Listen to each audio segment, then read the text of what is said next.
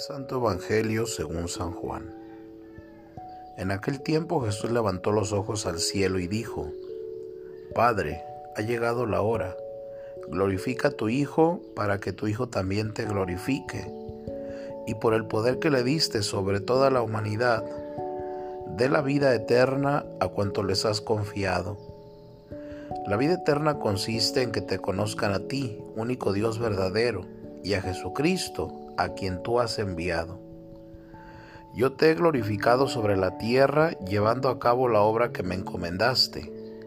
Ahora, Padre, glorifícame en ti con la gloria que tenía antes de que el mundo existiera.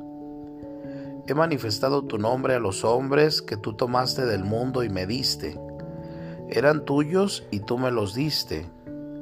Ellos han cumplido tu palabra y ahora conocen que todo lo que me has dado viene de ti porque yo les he comunicado las palabras que tú me diste.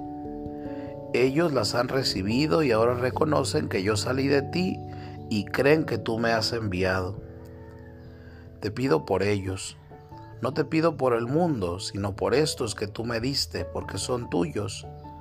Todo lo mío es tuyo y todo lo tuyo es mío. Yo he sido glorificado en ellos. Ya no estaré más en el mundo, pues voy a ti pero ellos se quedan en el mundo. Palabra del Señor. Hoy el Evangelio de San Juan, que hace días estamos leyendo, comienza hablándonos de la hora. Padre, ha llegado la hora. El momento culminante, la glorificación de todas las cosas, la donación máxima de Cristo que se entrega por todos, la hora es todavía una realidad escondida a los hombres.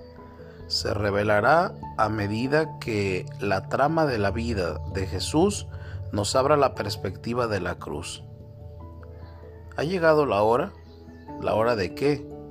Pues ha llegado la hora en que los hombres conozcan el nombre de Dios, o sea, su acción, la manera de dirigirse a la humanidad, la manera de hablarnos en el Hijo, en Cristo que ama. Los hombres y las mujeres de hoy, conociendo a Dios por Jesús, las palabras que tú me diste se las he dado a ellos. Llegamos a ser testigos de la vida, de la vida divina que se desarrolla en nosotros por el sacramento bautismal. En Él vivimos, nos movemos y somos. En Él encontramos palabras que alimentan y que nos hacen crecer. En Él descubrimos qué quiere Dios de nosotros, la plenitud, la realización humana, una existencia que no vive de vanagloria personal, sino de una actitud existencial que se apoya en Dios mismo y en su gloria.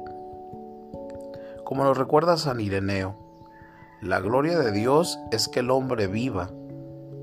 Alabemos a Dios y su gloria para que la persona humana llegue a su plenitud.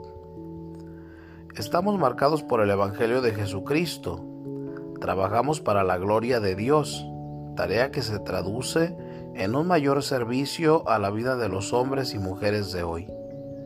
Esto quiere decir trabajar por la verdadera comunicación humana, la felicidad verdadera de la persona, fomentar el gozo de los tristes, ejercer la compasión con los débiles, en definitiva, abiertos a la vida.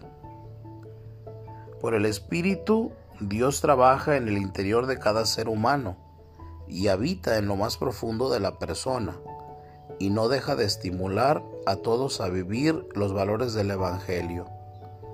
La buena nueva es expresión de la felicidad liberadora que Él quiere darnos.